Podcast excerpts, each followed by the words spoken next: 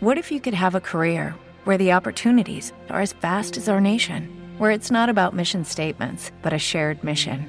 At U.S. Customs and Border Protection, we go beyond to protect more than borders from ship to shore, air to ground, cities to local communities. CBP agents and officers are keeping people safe. Join U.S. Customs and Border Protection and go beyond for something far greater than yourself. Learn more at cbp.gov/careers. With the Lucky Land slots, you can get lucky just about anywhere. This is your captain speaking. Uh, we've got clear runway and the weather's fine, but we're just going to circle up here a while and uh, get lucky. No, no, nothing like that. It's just these cash prizes add up quick. So I suggest you sit back, keep your tray table upright, and start getting lucky. Play for free at LuckyLandSlots.com. Are you feeling lucky? No purchase necessary. Void where prohibited by law. 18 plus terms and conditions apply. See website for details.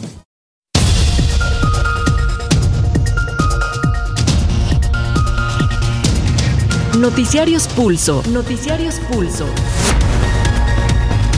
Independencia editorial y pluralidad desde la radio pública. Radio pública.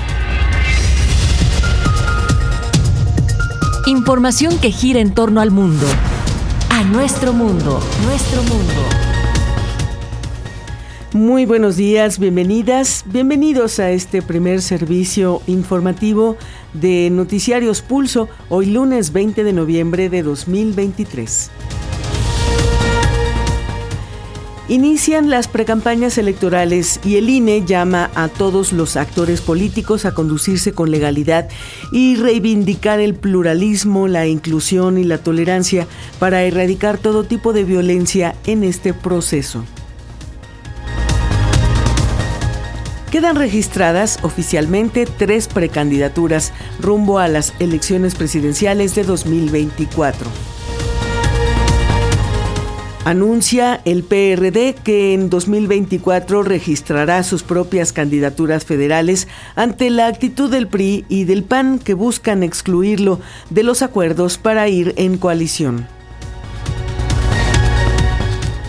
solicita a un tribunal a la Suprema Corte de Justicia de la Nación que atraiga los recursos de queja que impugnan la suspensión provisional de la reforma que elimina 13 fideicomisos del Poder Judicial de la Federación. Con la participación de más de 5.000 personas se realizará este lunes el desfile por el aniversario número 113 del comienzo de la Revolución Mexicana. Tomen sus precauciones y recuerden que habrá cortes viales y el cierre de algunas estaciones del metro. En el ámbito internacional, esta mañana le informaremos que en Argentina, el candidato ultraderechista Javier Milei logra su victoria electoral con una gran ventaja en las urnas.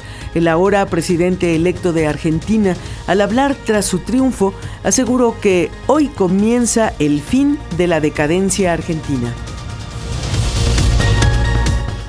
La victoria del ultraderechista Milei generó una cascada de reacciones entre líderes políticos internacionales, divididos entre quienes lamentan que es un momento triste para América Latina, los que reclaman el respeto al proceso electoral y otros que festejan.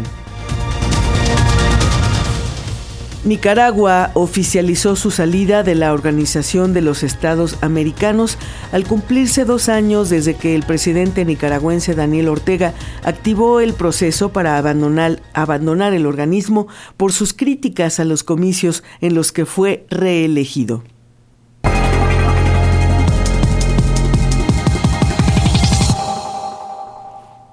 Empezamos con el detalle de la información.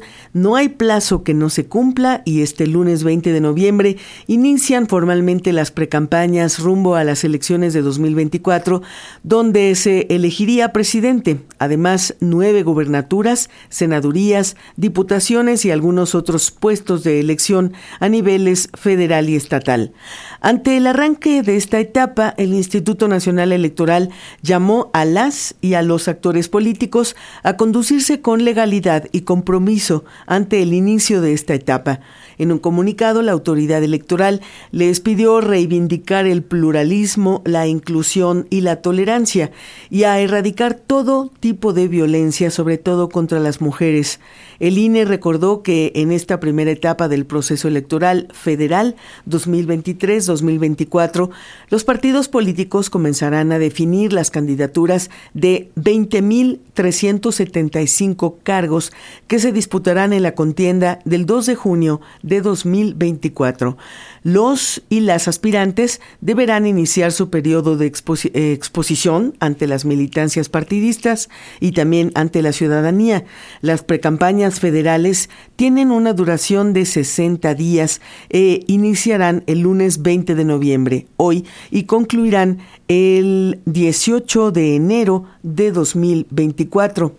Ante esta coyuntura, Claudia Sheinbaum Pardo fue registrada ante el Instituto Nacional Electoral como precandidata única a la presidencia de la República de la coalición que integran Morena, PT y Partido Verde Ecologista de México, que ahora se llamará Sigamos Haciendo Historia. En un amplio discurso, Sheinbaum resaltó que dará continuidad a las políticas y programas sociales del presidente Andrés Manuel López Obrador. Además, adelantó que esta semana presentará un documento que fortalezca el proyecto de nación y a un grupo que desarrollará nuevos foros de participación y diálogo durante la precampaña. Claudia Sheinbaum Pardo se registró oficialmente como precandidata presidencial de Morena, PBM y PT rumbo a las elecciones de 2024. Con gritos de presidenta, presidenta, Claudia Sheinbaum recibió la constancia oficial como precandidata única a la presidencia de la República de manos de Mario Delgado.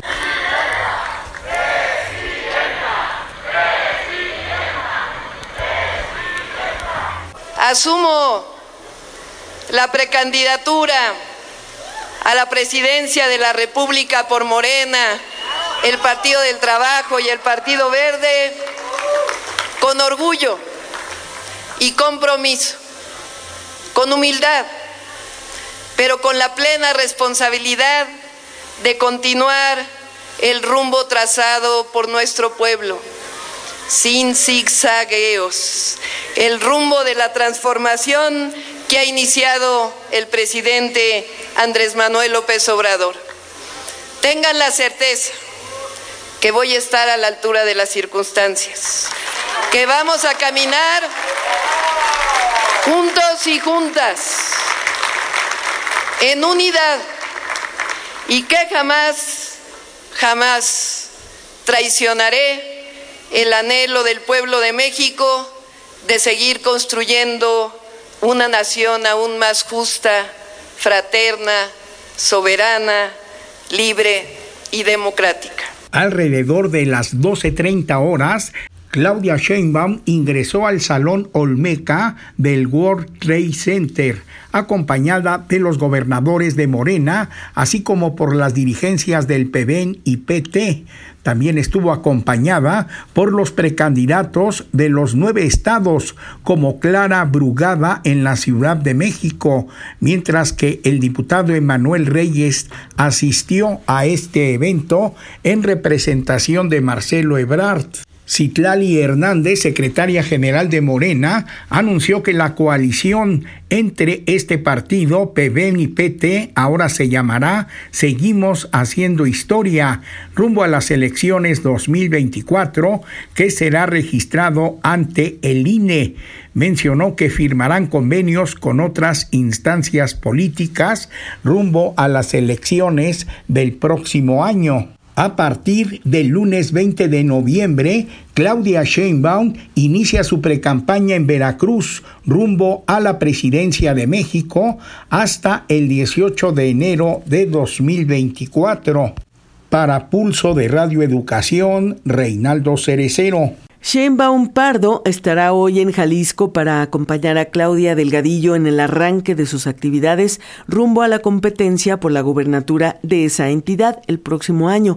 Y también se registraron como precandidatos únicos Xochitl Galvez por la coalición Va por México, que la integran el PRI, el PAN y el PRD, así como Samuel García por Movimiento Ciudadano. Galvez afirmó que será una precandidata de causas que va a luchar de a de veras por los que menos tienen. La aspirante presidencial del Frente Amplio por México, Xochitl Galvez Ruiz, aseveró que aunque ya le toca a una mujer ser presidenta de la República, no debe ser cualquier mujer, y resaltó que ella será una candidata con carácter y de pueblo al recibir la constancia que la acredita como precandidata del PRD en un evento en Coyoacán, Xochitl Gálvez puntualizó que para lograr el objetivo que se trazaron rumbo a 2024, los partidos del Frente Amplio por México deben caminar unidos, respetando sus diferencias. Ya le toca a una mujer ser presidenta de la República, ya le toca no a cualquier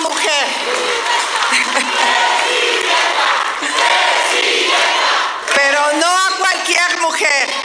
Hoy tendrán una candidata con carácter, auténtica, ciudadana, capaz de vencer la adversidad. En pocas palabras van a tener una candidata del pueblo, se los garantizo, y van a ver la pelea que vamos a, a dar. Su servidora va a ser una campaña que refleje sus sueños, esos sueños de ustedes, esos sueños con los que se levantan todos los días. Quiero una precampaña con el toque de mujer que enamore y que emocione a los mexicanos. Esa es la precampaña que vamos a hacer, una precampaña desde el corazón, una precampaña para ganar. No soy ingenua, sé que hay mucho trabajo por delante, Quiero una alianza que construya, un frente que camine unido a partir de sus diferencias. Por supuesto que cada partido es diferente.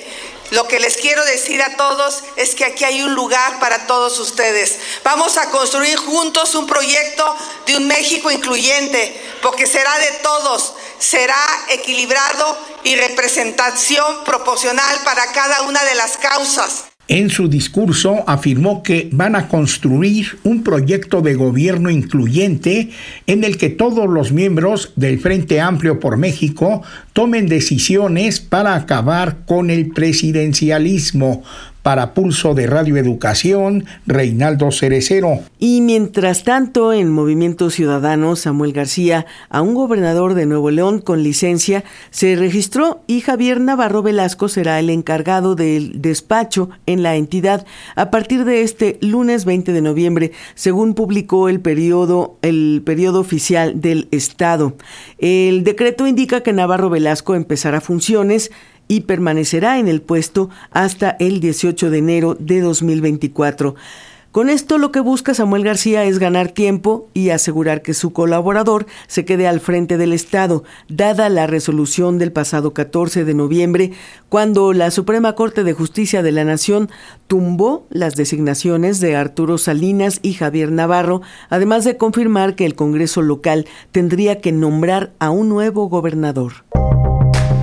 Opinión y análisis de los hechos noticiosos. Una mirada diferente con Marta Singer Sochet. Y ahora el comentario de nuestra analista, la doctora Marta Singer, académica e investigadora de la UNAM, quien analiza precisamente estas precampañas que se avecinan y los retos para los partidos políticos rumbo a las elecciones del año que entra. Adelante y un saludo. Muy buenos días, eh, tengan todas, todas, todos. Efectivamente, eh, estamos ya en el primer día de las precampañas que eh, fueron concebidas para que los partidos decidieran quiénes iban a ser las personas que ocuparan las candidaturas a los cargos de elección popular.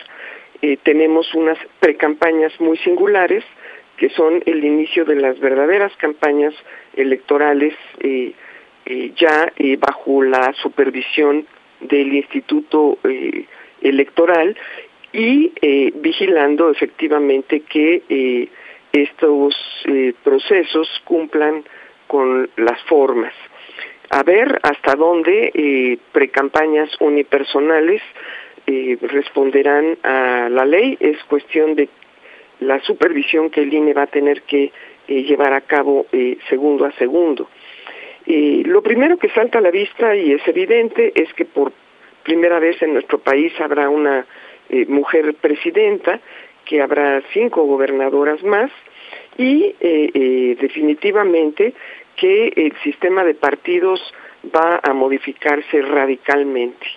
Mientras que por un lado tenemos la candidatura de Claudia Sheinbaum con una alianza con un, grupo de partidos que eh, van eh, juntos caminando en esta línea de sigamos haciendo historia eh, y que se presentan pues como una unidad compacta que ha logrado hasta hoy eh, los equilibrios en las designaciones de eh, la eh, eh, cascada de, candidaturas que eh, tendrán que seleccionarse después de las de las gubernaturas, pues faltan todavía más de 20 mil puestos por repartir.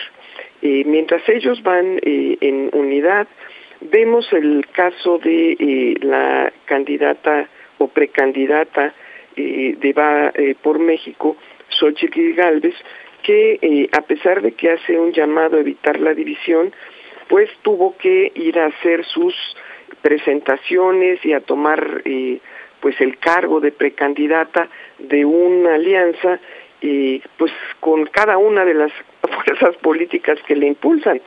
Ya empieza eh, dando pues señal de que ahí no solo no hay unidad, cada partido que la apoya va por separado, sino que el PAN, por un lado, se lleva todo, se lleva el, la designación de Xochitl Galvez como la hasta hoy precandidata, se lleva la designación de Tabuada como el precandidato para la Ciudad de México y así sucesivamente.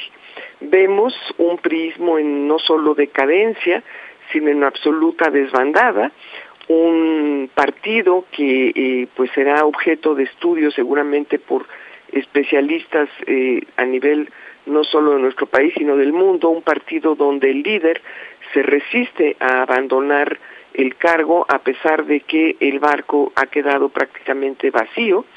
Y vemos un eh, PRD minúsculo que eh, se niega a aceptar eh, también su derrota ideológica y que acompañará en la sombra, desde la sombra, a el panismo encabezado no por el líder del PAN, sino por el líder de eh, un grupo empresarial o una persona que desde fuera del partido eh, conduce eh, la nave hacia la ruta pues señalada ya también con largo tiempo.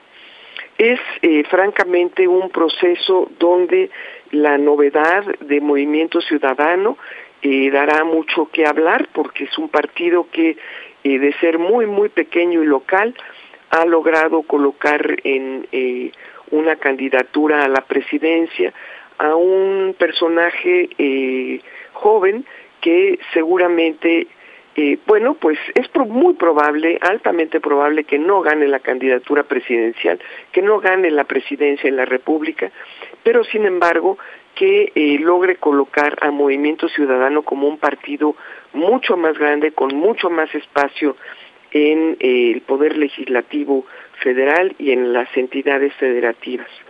Es quizá el, eh, eh, el partido que ocupe los votos que no tendrá Morena y sus aliados. Probablemente entonces tengamos después del proceso electoral que termina el próximo año un nuevo sistema de partidos que eh, haga de eh, la vida democrática una vida democrática eh, mucho más plena y mucho más horizontal, donde estos partidos que han ocupado la escena política a nivel de pues el monopolio de los, las decisiones cupulares tenga que replantearse por la vía de los hechos y la manera como han venido actuando en nuestro país. Habrá que ver eh, si estas tres fuerzas políticas que sostienen la candidatura de Xochitl Galvez van a operar de manera conjunta o van a ir cada uno por separado como lo están haciendo hasta el día de hoy y en ese sentido, bueno, pues el camino eh, para Taboada será eh, también mucho más difícil en la Ciudad de México. Habrá entonces mucho que observar y sobre todo eh, eh, quienes deben de estar muy preocupados son el grupo de diputados y senadores federales que quieran repetir en sus cargos, eh, sobre todo los priistas que quién sabe cuáles sean los grupos políticos con los que definan sus lealtades y no sabemos todavía si se mantienen o no dentro del PRI, de irse no tendrían ninguna oportunidad para ser reelectos. Ellos eh, deben de estar muy preocupados, lo mismo que el grupo pequeño de perredistas que eh, quizá quisieran eh, ir por la reelección.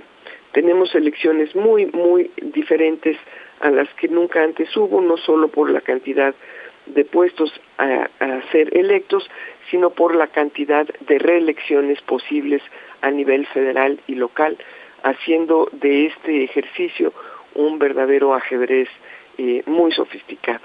Muy buenos días a todas y a todos. Muy buenos días y muchas gracias, doctora Marta Singer. Siempre es un gusto saludarle desde Radio Educación. Buen día. Igualmente, mucho gusto. Gracias. Hasta luego. With the Lucky Land slots, you can get lucky just about anywhere. This is your captain speaking. Uh, we've got clear runway and the weather's fine, but we're just going to circle up here a while and uh, get lucky. No, no, nothing like that. It's just these cash prizes add up quick. So I suggest you sit back, keep your tray table upright, and start getting lucky. Play for free at LuckyLandSlots.com. Are you feeling lucky? No purchase necessary. Void where prohibited by law. 18 plus terms and conditions apply. See website for details. O'Reilly Auto Parts puede ayudarte a encontrar un taller mecánico cerca de ti. Para más información, llama a tu tienda O'Reilly Auto Parts o visita oreillyauto.com. Oh, oh, oh,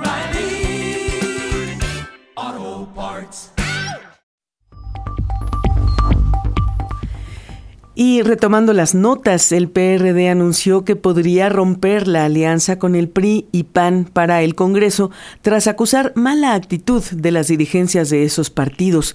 En un comunicado, el PRD dijo que se ha determinado considerar el competir con candidaturas propias federales. Esto debido a que denunció PAN y PRI pretenden excluirlos en la selección de aspirantes al Senado y a la Cámara de Diputados. Estamos convencidos de que para tener el mayor éxito electoral, el Frente Amplio por México debe ser incluyente y cumplir el objetivo principal, que es ganar la presidencia de la República e impulsar un gobierno de coalición en todos los niveles, concluye el documento emitido este domingo en el cual muestra apoyo total a Xochitl Galvez. Y en este inicio del ciclo electoral, el PRI también tiene sus propias problemáticas. Ante las renuncias al tricolor del exgobernador de Oaxaca, Alejandro Murat, y del alcalde de Coajimalpa, Adrián Rubalcaba, el dirigente de este partido, Alejandro Moreno, les llamó, en pocas palabras, acomodaticios y añadió que solo estuvieron en el partido cuando les convino. Al pronunciar un mensaje durante el registro de la precandidatura de Xochitl Galvez, Moreno sostuvo que nadie puede poner en riesgo el destino, la democracia y las libertades de nuestro país. Por otra parte, el decimotercer tribunal colegiado en materia administrativa solicitó a la Suprema Corte de Justicia de la Nación ejercer su facultad de atracción para conocer los recursos que de queja, recursos de queja que interpusieron las cámaras de senadores y diputados y el gobierno federal para impugnar el fallo de una juez que concedió a la Asociación Nacional de Magistrados la suspensión provisional contra la reforma por la que se eliminan 13 fideicomisos del Poder Judicial de la Federación que acumulan más de 15 millones de pesos. Los magistrados señalan que la controversia jurídica consiste en aclarar si el acto reclamado causa una afectación al derecho o a la expectativa de derecho que tienen los servidores públicos o si contraviene el principio de independencia judicial, dado que deriva de la existencia de un conflicto de poderes e intereses. Hay que decir que se aplazó para el próximo 22 de noviembre la audiencia donde se determinará si se otorga la suspensión definitiva a la Judicatura Federal contra la extinción de los 13 fideicomisos del Poder Judicial de la Federación. Lo que sí se resolverá mañana es la solicitud de impedimento promovida por la Consejería Jurídica del Ejecutivo Federal, que busca que el ministro Javier Laines Potisek no participe en la resolución de la acción de inconstitucionalidad en contra de la extinción de los 13 fideicomisos. Y en Mérida, el presidente Andrés Manuel López Obrador aseguró que el tren Maya es sin duda la obra pública más importante que se construye en el mundo y que que contribuirá en gran manera al desarrollo del sureste y de Yucatán. Al inaugurar el Gran Parque La Plancha, acompañado por el gobernador panista Mauricio Vila, López Obrador se dijo orgulloso de que en los últimos años la pobreza y la desigualdad esté disminuyendo en todo el país, pero particularmente en Yucatán el presidente Andrés Manuel López Obrador encabezó este domingo la inauguración del Parque La Plancha en Mérida, Yucatán, en donde destacó la importancia de la rehabilitación del espacio y los proyectos que se han dirigido al desarrollo de la zona sur del país, como es el tren Maya, Después de 14 meses de trabajo a cargo de la Secretaría de la Defensa Nacional Sedena, el Parque de la Plancha abrió sus puertas. El mandatario federal destacó la relevancia del cuerpo del ejército mexicano para la construcción de las obras emblema de su administración que priorizan la zona sureste del país. Agradecerle a los ingenieros militares no haríamos mucho sin el apoyo de los ingenieros militares. Fue como si llegara a la presidencia y me encontrara un tesoro, porque imagínense cómo eh, construir tantas obras necesarias para el desarrollo de México si nos habían dejado pues eh, malas costumbres en todo lo relacionado con la construcción, empresas iniciadas eh, que recibían los anticipos y que desaparecían o que apenas empezaban a trabajar y ya estaban pidiendo ampliaciones o que hacían las obras mal hechas o que dejaban las obras inconclusas. Imagínense que hubiésemos logrado así. Muy poco. El mandatario federal recordó que para el próximo 15 de diciembre se inaugurará un tramo del tren Maya que va de Campeche a Cancún y dijo que el costo del boleto será 10% menor al de un boleto en camión de pasajeros. Ya vamos a inaugurarlo, el tren, el día 15 de diciembre, de Campeche a Cancún. Y ayer le preguntaba yo al general Águila que si cuánto iba a costar el boleto, el pasaje, y me decía que va a costar eh, menos que el boleto de autobús, el ir a eh, Cancún desde Mérida va a costar creo que 10, 15% menos.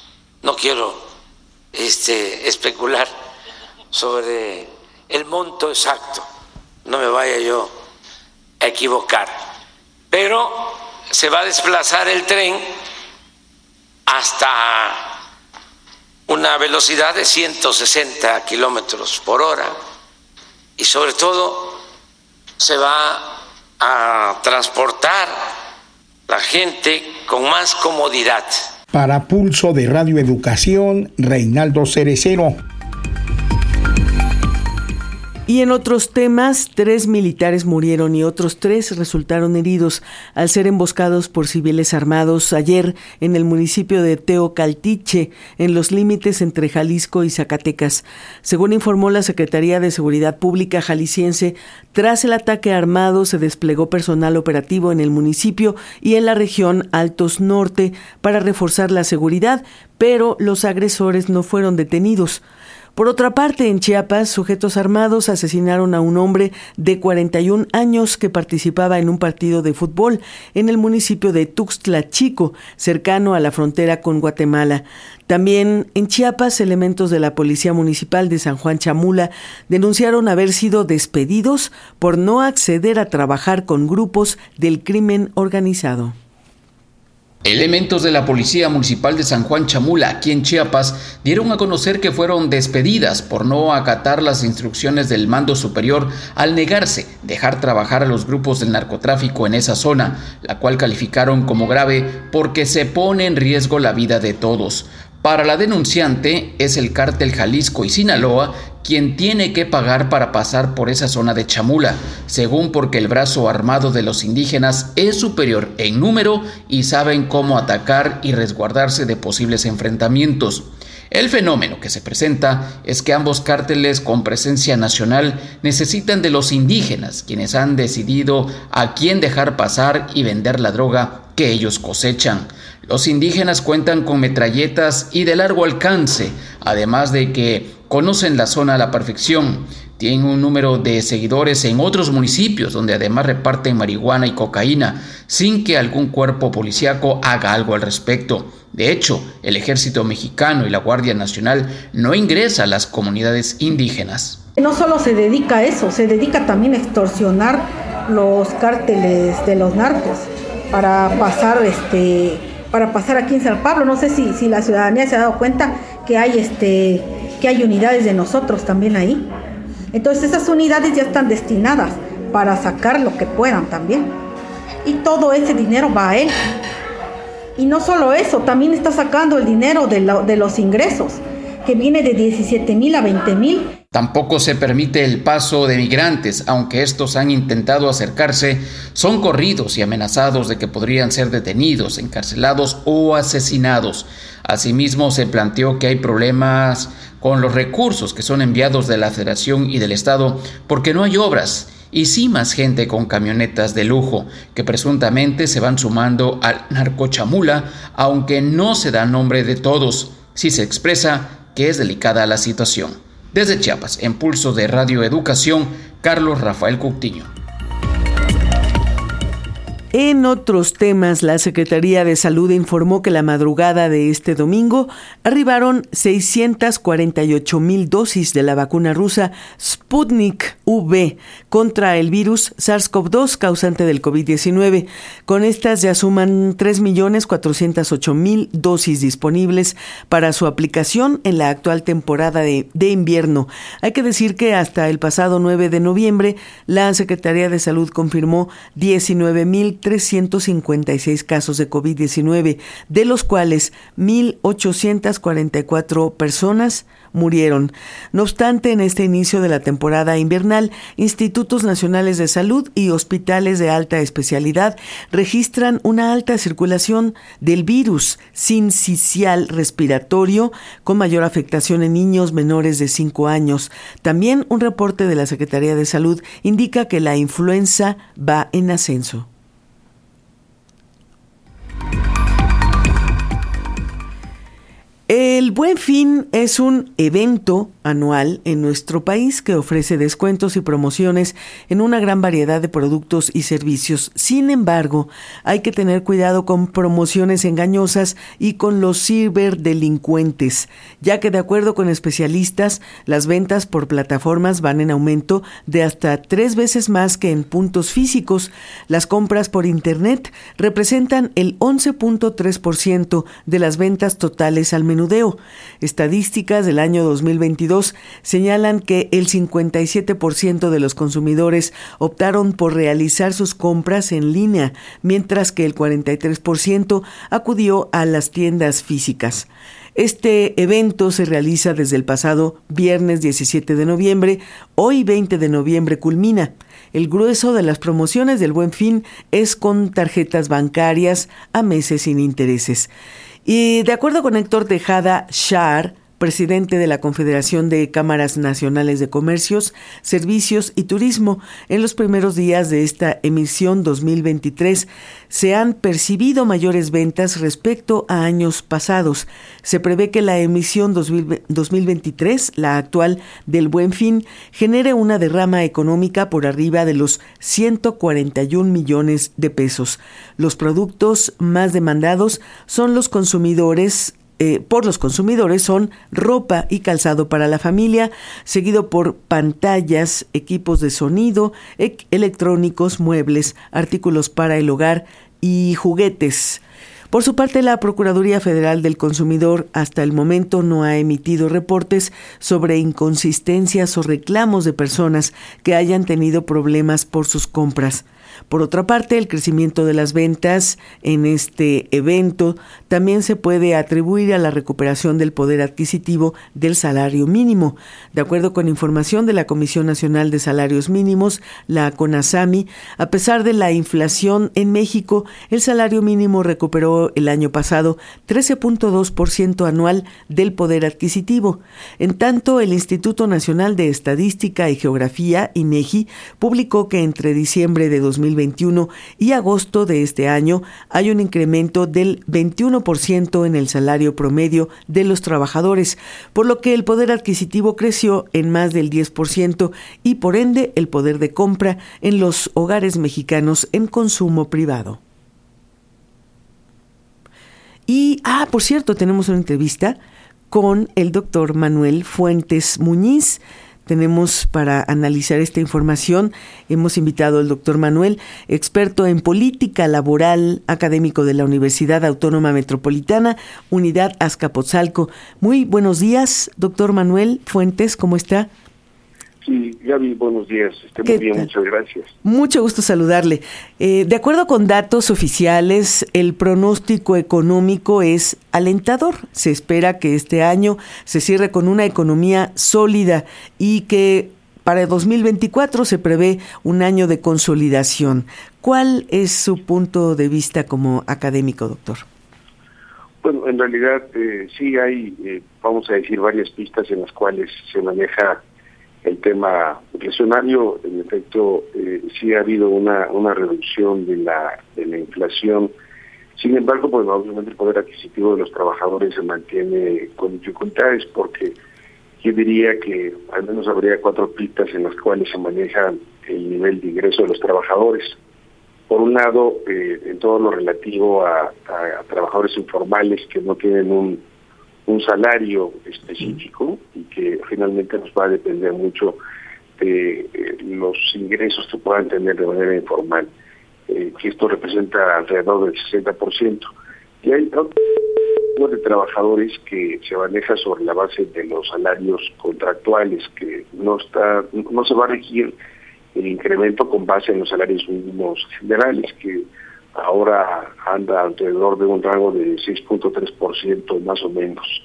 Hay un tercer rango de trabajadores que son los trabajadores al servicio del Estado, en donde se marca una ruta de no más del 4%, al menos durante 2023, que han sido los niveles de incremento para los trabajadores al servicio del Estado, y ha habido casos en los cuales eh, no se ha dado el 4%, sino un 3%, o con otros casos incluso del 2.5% y diríamos en el caso de los trabajadores del Estado eh, tienen un ingreso porcentual menor.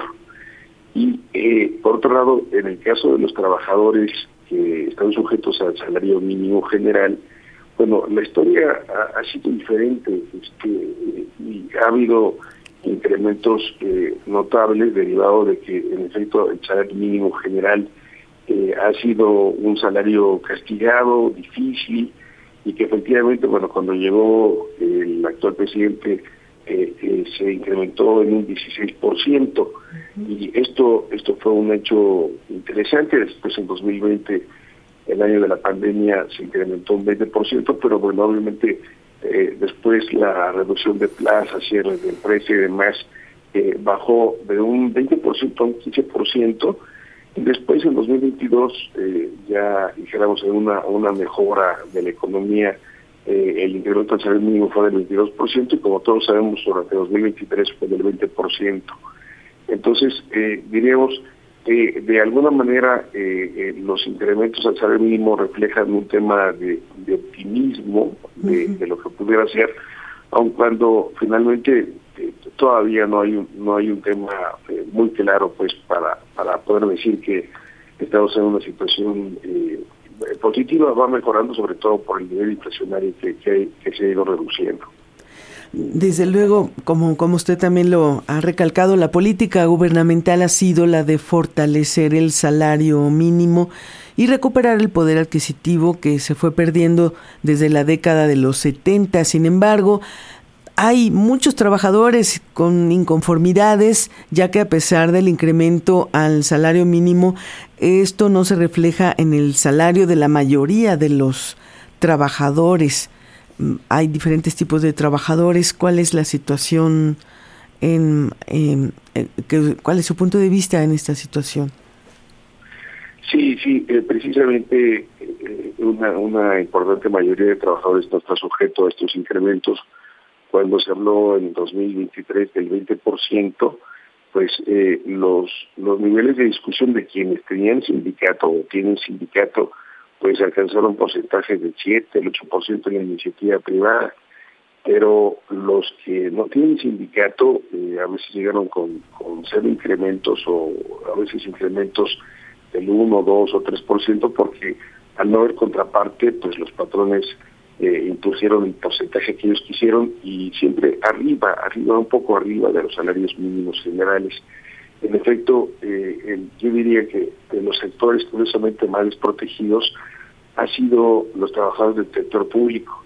Eh, debemos saber que bueno, al menos hay tres rangos, a veces de manera muy distante, que son los trabajadores de los municipios, que dependen mucho de los presupuestos de los gobiernos de los estados, los trabajadores de los estados de la República, y los, y los trabajos del gobierno federal en su conjunto, que también están elegidos normalmente por un tope y por un presupuesto que eh, va dependiendo de, del Estado, del, de la entidad federativa donde se encuentren, para poder estar eh, considerando un incremento a, los salarios que le digo que durante 2023 fue no más del 4% en, en entidades importantes. Pero obviamente pues el tema es de los que no tienen un salario, de los que tienen que estar pues vendiendo mercancía o teniendo eh, ingresos que no dependen de una de una relación de trabajo eh, formal, muchos de ellos, por ejemplo, que venden en mercados públicos o demás y que son empleados, no tienen seguro social, no tienen prestaciones. Entonces, ese rango de trabajadores es, es el rango más desprotegido que ve de lejos los incrementos que se puedan dar y que, bueno, finalmente eh, enfrentan una realidad este, distinta y que, bueno, finalmente en la economía esa temática no se resuelve tan fácilmente. Eh, pues esta mañana con su reflexión, doctor Manuel Fuentes Muñiz, le agradecemos el habernos acompañado estos minutos, experto en política laboral, académico de la Universidad Autónoma Metropolitana Unidad Azcapotzalco. Gracias por su tiempo y su análisis para la audiencia de Radio Educación. Buenos días, Gracias. A usted. En otra información, el Instituto Nacional de Transparencia, INAI, solicitó a la Comisión Nacional para la Protección y Defensa de los Usuarios de Servicios Financieros, Conducef, publicar los números telefónicos reportados por personas que siguen recibiendo publicidad de entidades financieras a pesar de estar registradas en el Registro Público de Usuarios. Es importante recordar que el Registro Público de Usuarios es una herramienta de la Conducef. Quienes se escriben a esta para evitar llamadas o correos electrónicos promocionales de instituciones financieras. La Comisión Nacional para la Protección y Defensa de los Usuarios de Servicios Financieros, CONDUCEF, debe dar a conocer los números telefónicos reportados por personas que siguen recibiendo publicidad de entidades financieras, a pesar de estar registradas en el Registro Público de Usuarios, instruyó el Instituto Nacional de Transparencia, Acceso a la Información y Protección de Datos Personales INAI. El comisionado Adrián Alcalá Martínez, al presentar el asunto ante el Pleno, destacó que este tema resulta de la mayor relevancia, ya que además de garantizar el derecho de acceso a la información, otorga elementos para lograr que la herramienta respecto a la cual se está solicitando información sea un verdadero instrumento para terminar con las molestas llamadas telefónicas que hostigan a las personas usuarias de entidades financieras. La Conducef utilizó un criterio restrictivo en la búsqueda de la información solicitado, limitándose únicamente a indicar que no localizó como, un, como tal un registro de números telefónicos reportados por personas usuarias que estén registradas, reitero, en este REUS y que siguen recibiendo publicidad. En este ejercicio fiscal, nosotros como instituto hemos impuesto multas por un monto que asciende a los 11 millones de pesos a personas físicas y morales que han infringido la Ley Federal de Protección de Datos Personales en posesión de los particulares, de donde se fundamenta la garantía de este derecho humano. El comisionado destacó que existe también otra herramienta que permite a la población frenar estos actos que resultan violatorios del derecho a la protección de los datos personales, como es presentar una denuncia ante el INAI. Para Pulso de Radio Educación, Reinaldo Cerecero. Hoy es 20 de noviembre, aniversario número 113 de la Revolución Mexicana y se llevará a cabo el tradicional desfile que cada año se realiza por calles del centro histórico de la Ciudad de México.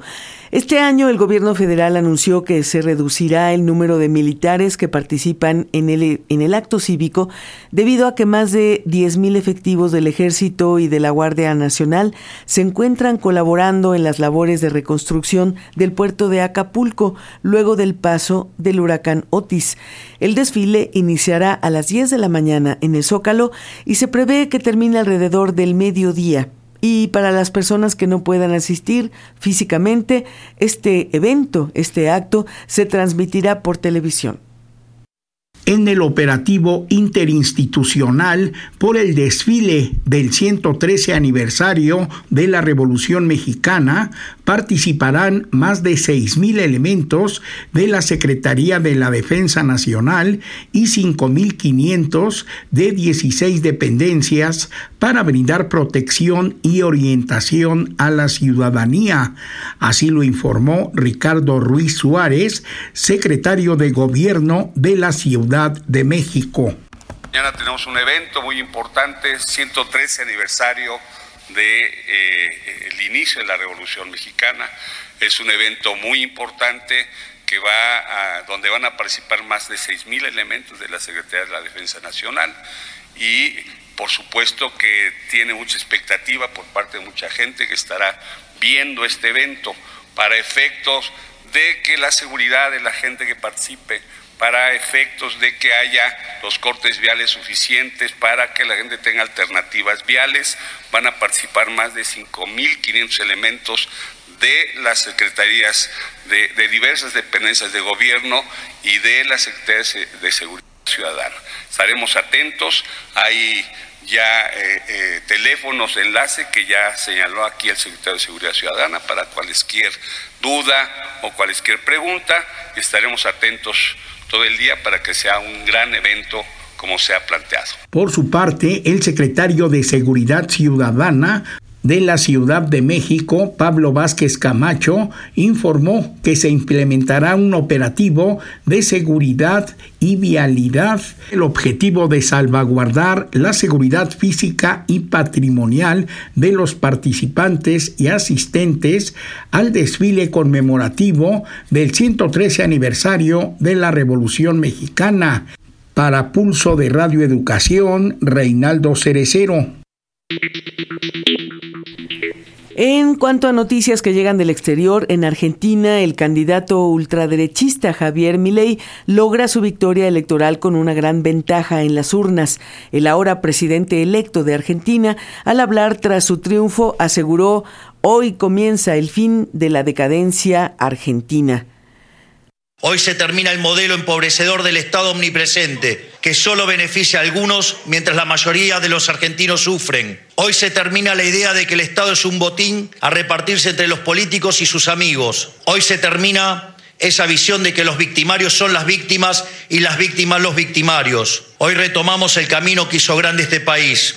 Hoy volvemos a abrazar las ideas de la libertad, las ideas de Alberdi. En definitiva, las ideas de nuestros padres fundadores, que hicieron que 35 años de ser un país de bárbaros pasáramos a ser la primer potencia mundial. Esas ideas se basan en tres premisas muy simples.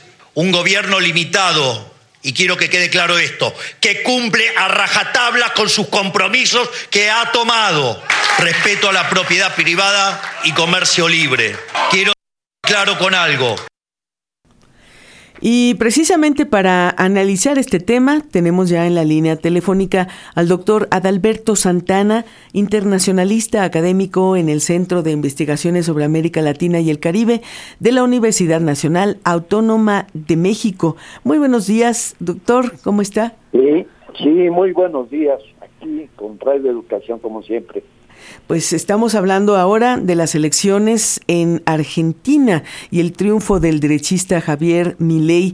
Gracias por aceptar esta conversación para nuestras audiencias. ¿Qué representa en principio para los argentinos el triunfo de Javier Milei? ¿Qué es para ellos?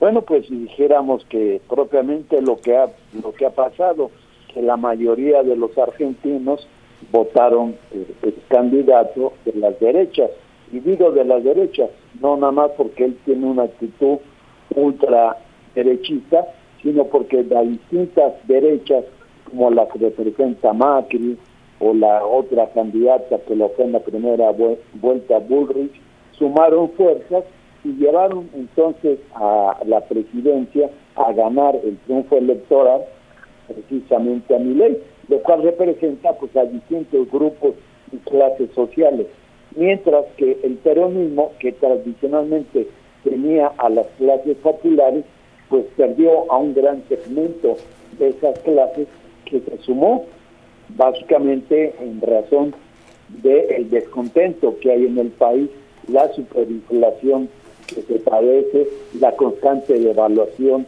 que en la que está Argentina. Yo estuve relativamente hace poco allá y la situación de inconformidad pues se veía distintos grupos y sectores sociales, la pobreza deambula por las calles de Buenos Aires y otras ciudades argentinas, y todo ese descontento fue acumulando en contra del actual gobierno que representa el peronismo y que fue canalizado positivamente, dijeron, a, su favor por el candidato de, la, de las ultraderechas y de las derechas argentinas.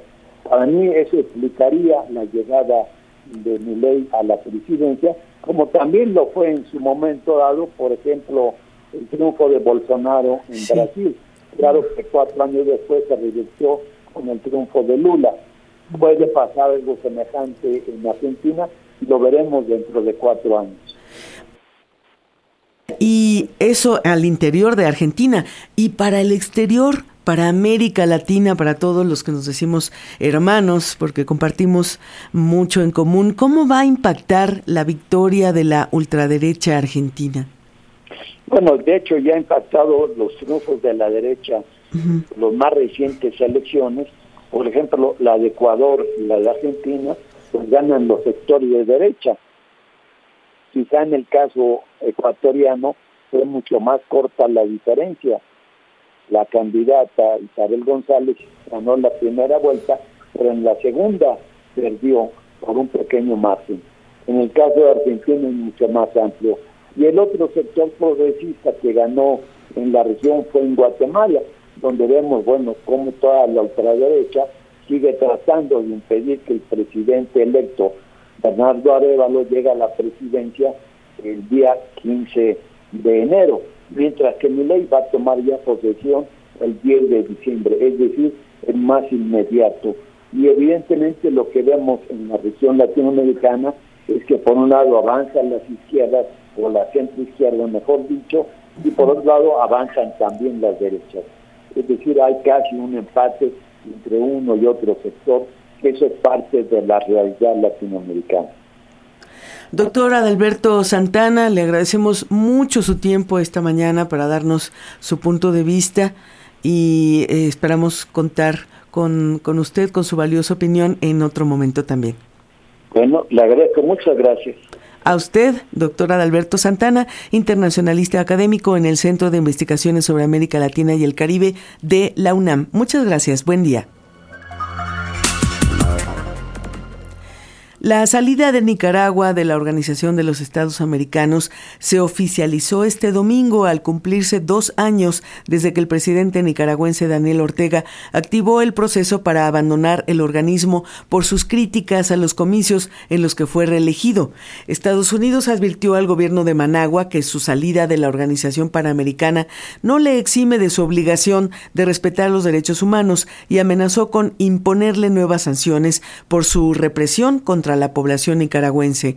En reacción, el gobierno de Nicaragua anunció que ponía en marcha el procedimiento de dos años para desvincularse de la OEA, de la que fue uno de los miembros fundadores en 1948.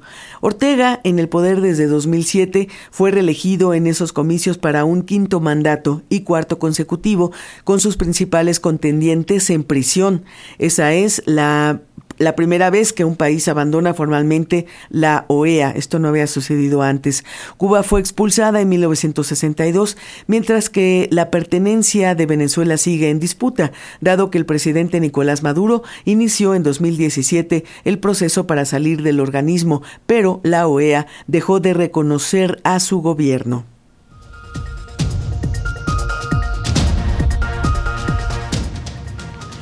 Y con esto nos despedimos en la elaboración de Pulso de la Mañana. Hemos participado redacción Ángeles Hernández y Manuel Mora, coordinación nacional Ángeles Medina, coordinación internacional y realización Aida Aguilar, edición digital Fortino Longines, en los controles técnicos el ingeniero Marco Esteves en cabina y Gabriela Sosa Martínez en la lectura de notas. Gracias, buen día. With the Lucky Land slots, you can get lucky just about anywhere. This is your captain speaking. Uh, we've got clear runway and the weather's fine, but we're just going to circle up here a while and uh, get lucky. No, no, nothing like that. It's just these cash prizes add up quick. So I suggest you sit back, keep your tray table upright, and start getting lucky. Play for free at LuckyLandSlots.com. Are you feeling lucky? No purchase necessary. Void where prohibited by law. 18 plus terms and conditions apply. See website for details.